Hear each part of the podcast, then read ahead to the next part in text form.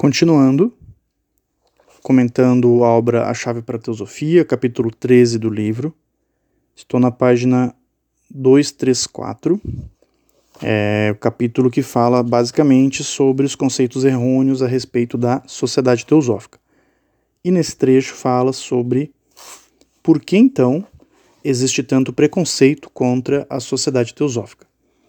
Lendo e refletindo, eu percebi que Talvez esse subtítulo pudesse inclusive ser alterado por porque existe tanto preconceito contra Helena Blavatsky, porque muito do que ela fala aqui diz respeito, é claro, à, à sociedade teosófica também por tabela, né, mas principalmente a sua figura, a, a, a ela mesma, né, e o que acaba respingando na sociedade teosófica, ela é a cofundadora, a principal autora e a figura mais, mais conhecida até hoje do, do movimento teosófico. É, mas eu percebi que, contextualizando, muito do que ela descreve aqui diz respeito à época, né, o que ocorreu naquela época ali com ela e com os grupos que ela descreve aqui nesse trecho. E hoje não, não, não existe mais essa, ou ao, menos eu desconheço, né, nunca presenciei, essa hostilidade dos grupos aqui descritos por ela em relação a, ao movimento teosófico ou à sociedade teosófica. Mas ainda existe muito preconceito contra a figura dela. Né? Isso a gente percebe. Então, por isso que eu diria que eu, eu mudaria aqui o subtítulo. Claro que ela foi ela que escreveu o, o texto, né, na época dela. A, a, os ataques eram a sociedade teosófica, mas muito em decorrência da sua figura, né, do quanto ela chamava atenção, do quanto ela era uma pessoa ativa que criticava muitos grupos dominantes e assim por diante, por causa dos seus textos. Né? Então, começando, ela, ela, ela inicia aqui é, citando, né, ah, por que, que existem esses ataques, essa, essa hostilidade. Então ela começa dizendo que um dos, dos, motivos, né, um dos grupos seriam os poderosos, né, a elite, a classe, as classes dominantes. Por quê? Porque é, enquanto muitos né, tentam justificar a, a, desigualdade social, muitas vezes até dando explicações espirituais para isso, né? não, é, não, é, não é incomum de encontrar isso até os dias de hoje, e na época mais ainda. Blavatsky vinha dizer que o, o, quem tem mais tem que ajudar quem tem menos, né? que todos nós, coletivamente, somos responsáveis pela miséria do mundo e que a desigualdade social não tem explicação, né? não tem justificativa e não teria o porquê de existir se é, houvesse né, uma generosidade genuína e um sentimento de fraternidade genuíno entre todas as pessoas e principalmente as classes dominantes. Né? Poderíamos extinguir a miséria do mundo. Isso era possível naquela época e é possível até hoje, né? mas uh, o, o egoísmo, a avareza, a ganância não permite que se concretize. Então, é natural que as classes dominantes não gostassem dessas ideias que Blavatsky apresentou e, e fizessem oposições, oposição a elas. Né? Hoje, essas ideias é, é não chamam tanto atenção porque não tem mais uma Lena Blavatsky para ficar fazendo frente né, e discutindo sobre esses assuntos de maneira que chamasse bastante atenção no movimento teosófico. Claro que existem outras pessoas que fazem isso né, no mundo, né, mas no movimento teosófico, ela foi a grande figura que bateu de frente com essas classes dominantes em sua época. Além das classes dominantes, ela cita quatro grupos aqui. Então ela, ela cita os espíritas americanos, ingleses e franceses. Por quê? Porque Blavatsky é, ela trouxe, né, nessa época o espiritismo era muito fenomênico. Então a gente tem que entender isso. Havia também um contexto diferente. Havia materializações, havia. É, é as pessoas faziam perguntas, né? Os espíritos respondiam batendo na mesa, havia levitação, né? Enfim, havia muito charlatanismo também, né? O grande Odine desmascarou muitos pseudo-espiritualistas e espíritas da época aí que faziam, é, faziam truques de, de ilusionismo, né? E, para chamar a atenção das pessoas, e, enfim. Então, o espiritismo nessa época ele, ele era menos filosófico e mais fenomênico, muito fenomênico. E Blavatsky fez críticas a isso e também para os fenômenos que eram é, autênticos, ela trouxe explicações que não eram, que não era a explicação que os espíritos acreditavam. Inclusive, em outros trechos do livro, né, ela fala mais sobre isso, eu, eu fiz os comentários a respeito desse, desse assunto.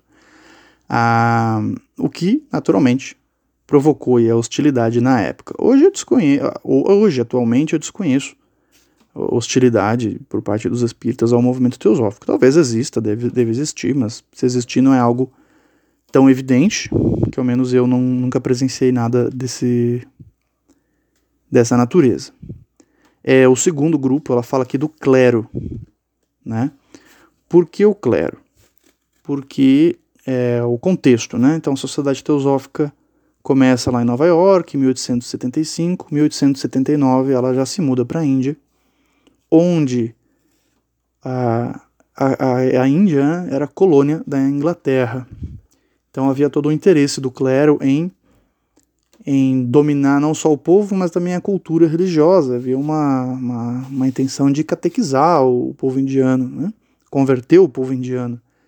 Uma tentativa sem sucesso, ou sucesso parcial. Deve ter, devem ter convertido algumas pessoas, mas nada muito significativo na, na, naquela época. E o movimento teosófico vai para a Índia, valorizando a tradição da Índia, dizendo que a tradição da Índia é tão rica, tão mística, tão espiritual quanto o cristianismo, ou até mais, né? em alguns textos dá a entender isso. E, e também alguns grupos que o clero não tinha acesso, não conseguia é, penetração, né? não conseguia converter, como os, bran os brahmanes, por exemplo, tinham grande simpatia pelo movimento teosófico, inclusive muitos brahmanes acabaram fazendo parte do movimento teosófico, como o Subahal, né, o mais, ficou mais conhecido nessa época, aí, escreveu livros e etc.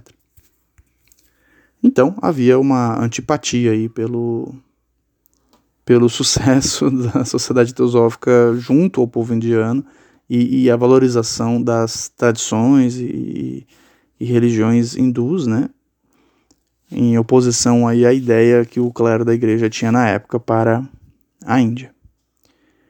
Ah, então ela fala aqui, né, que o, essa questão aí causou o terceiro grupo que ela fala aqui, né, os missionários na Índia, né, então faziam aí ataques à sociedade teosófica nesse sentido. Então isso tem muito a ver com o contexto da época, né, hoje desconheço esses ataques ocorrendo nos dias de hoje mas na época foram muito significativos e prejudicaram muito a imagem de Blavatsky até hoje e também da sociedade teosófica na época.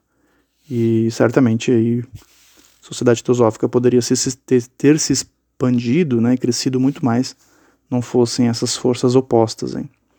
E por último, e não menos importante, ela cita a Sociedade para Pesquisas Psíquicas, essa sociedade, ela num primeiro momento tinha uma boa relação com os fundadores da Sociedade Teosófica, mas posteriormente emitiu um relatório e esse relatório causou danos à imagem de Blavatsky e da Sociedade Teosófica até os dias de hoje. Né, esse relatório acusava Blavatsky de charlatanismo. Ela ficou conhecida, inclusive, como a maior charlatã do século XIX. É, ela diz, diziam né, que ela havia falsificado as cartas dos seus mestres, que não eram autênticas e assim por diante. Esse relatório ele já foi desmentido pela própria Sociedade para Pesquisas Psíquicas, porém foi desmentido quase 100 anos depois. Então Blavatsky já não estava né, mais aqui no mundo físico e o dano já havia sido causado, mas é importante né, que essa retratação tenha sido publicada, inclusive aqui no Brasil foi publicado pela editora Teosófica como um livro intitulado Helena Blavatsky e a Sociedade para Pesquisas Psíquicas. Nesse relatório, nesse novo relatório, nessa retratação, é, eles dizem que o primeiro relatório que acusava Blavatsky de charlatã é inconsistente. Né? Então, eles não dizem que os fenômenos que Blavatsky provocou eram autênticos, até porque aconteceram há muito tempo e não tinha mais as testemunhas, não eram mais vivas, né? não tinha como avaliar isso.